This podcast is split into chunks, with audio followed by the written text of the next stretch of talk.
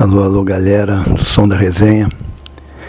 É, normalmente, nosso podcast entra no ar nas sextas-feiras e está lá para vocês ouvirem meu papo com o grande compositor Carlos Cola. Mas hoje é um extra, em homenagem a um cara fantástico que a gente acaba de perder neste sábado. Mais um ídolo mais uma vida para essa maldita Covid-19. E como agora a gente tem anunciantes aqui no nosso podcast, o meu anúncio de hoje é dizer para vocês usarem máscara, para vocês lavarem as mãos com sabão e usarem o álcool gel, o álcool 70 e não ficarem aglomerados. Não vacilem porque a coisa está mais preta do que a gente pensa. Nesse país tão desorientado, sem liderança, estamos passando um momento que jamais pensamos em passar. E hoje perdemos o gordinho. E é muito triste quando a gente vem falar de alguém que já foi. Pensa logo em elogios. Mas no caso do gordinho, elogio era seu nome. Gordinho era fazia parte de um time que fez parte o Vadinho do táxi, que a gente também perdeu para a Covid.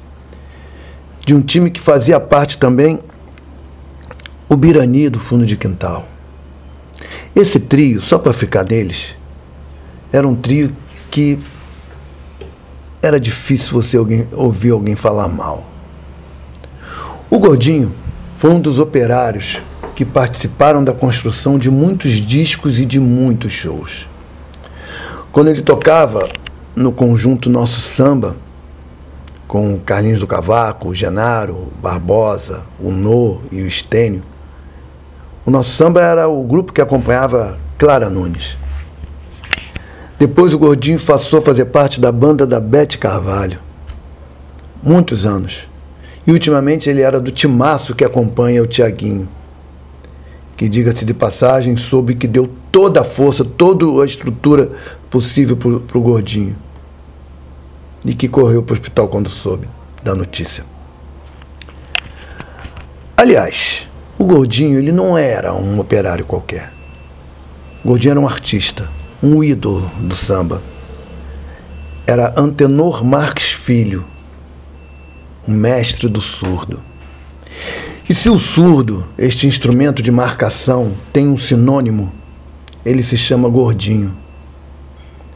Esse instrumento, a partir de hoje, deve se chamar gordinho que há quase 50 anos vinha encantando e inscrevendo e escrevendo com maestria o seu nome na galeria dos bambas do samba como o número um, sem contestação de ninguém.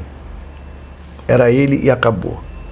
Muitos tentavam, muitos tocavam muito bem, mas chegaram aos pés do gordinho, não lembro. Chamado por inúmeros ritmistas como mestre ou professor, ele trazia na humildade e na pontualidade suas armas principais. E cá para nós, era uma verdadeira aula assistir a uma gravação quando o gordinho estava ali tocando. Era só olhar para o seu instrumento que ele estava ali ao lado, quieto, aguardando a contagem do arranjador. Sempre foi o primeiro a chegar, montava o surdo e ficava quietinho atrás do surdo lendo o jornal. Ele podia estar tocando retinho ou colocando várias das suas firulas e ele transformava cada samba. E se o produtor ou o arranjador o deixasse com liberdade para brincar, aí é que o negócio ficava sério. Nesses momentos, ele demonstrava tamanha intimidade com o surdo que surpreendia até mesmo aos que já conheciam o gordo e suas artimanhas. O gordinho fazia da arte de tocar uma coisa banal, uma brincadeira de criança, como se qualquer um pudesse pegar a maceta e fazer. Passando para os campos e quadras de futebol, era algo como o Ronaldinho Gaúcho fazia em campo, ou como o Falcão do futebol de salão, que ainda fazem, os dois, quando vão para os seus amistosos, ainda, ainda. Nossa, encantam a plateia. Era o Gordinho.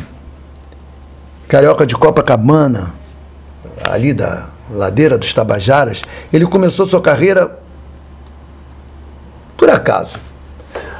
Estava assistindo a um ensaio do conjunto Nosso Samba, ali no bairro da Saúde, aqui no centro do Rio, comecinho dos anos 70.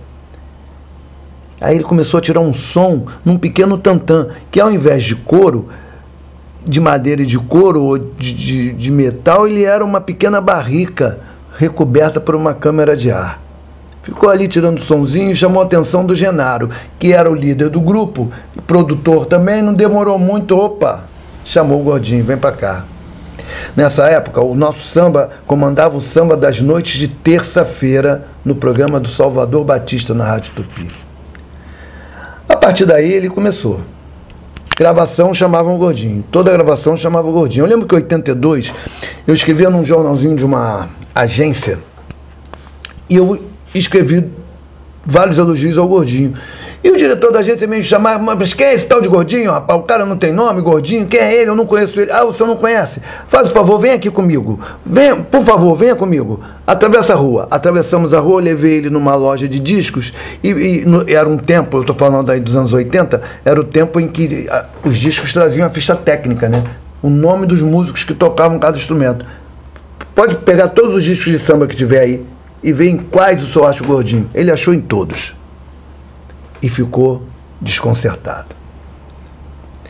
A partir daí, ele passou a se destacar com, tocando seu surdo em quase todos os discos de samba. Praticamente todos. E tocou também com Caetano Veloso, no disco da Elba, do Gilberto Gil, Maria Bethânia, Gal Costa, Simone, Daniel, Dionne Warwick, Paul Simon. E de vez em quando gravava até cantando, participando do coro como aconteceu nos discos da Beth, da Simone, do Ney Mato Grosso, das escolas de samba e do Bezerra da Silva. E se ele não conseguiu gravar com a Elis Regina, ele colocou seu surdo no CD Samba Meu da filha dela, da Maria Rita. Eu tive a sorte e a honra de tê-lo como amigo quando eu fui trabalhar com o Milton Manhã nas produções de discos. O Gordinho era o cara. Todo disco era o Gordinho. Então vamos lá: Fundo de Quintal, Amigo Neto, Jorge Aragão, Juvelina Pérola Negra, Zeca Pagodinho, Dominguinho do Estácio, Elza Soares, Mauro Diniz, Pedrinho da Flor, Elane Machado, tudo que a gente fez naquela época. E aí ele gravava com todos os outros produtores também. Entre algumas das histórias que ele me contou, eu lembro de duas. Uma delas, ele teve que entrar escondido para gravar no disco do Aniceto do Império. Seu Aniceto, sério, cheio das suas razões e verdades. Mantendo a sua linha tradicional, o grande partideiro da Serrinha ele preferia apenas a batida do pandeiro no seu disco. Mas quando ele ouviu o surdo do Gordinho, não deu para correr. Gostou e ficou. E teve outra. Ela aconteceu lá no Folclórico Estúdio Havaí.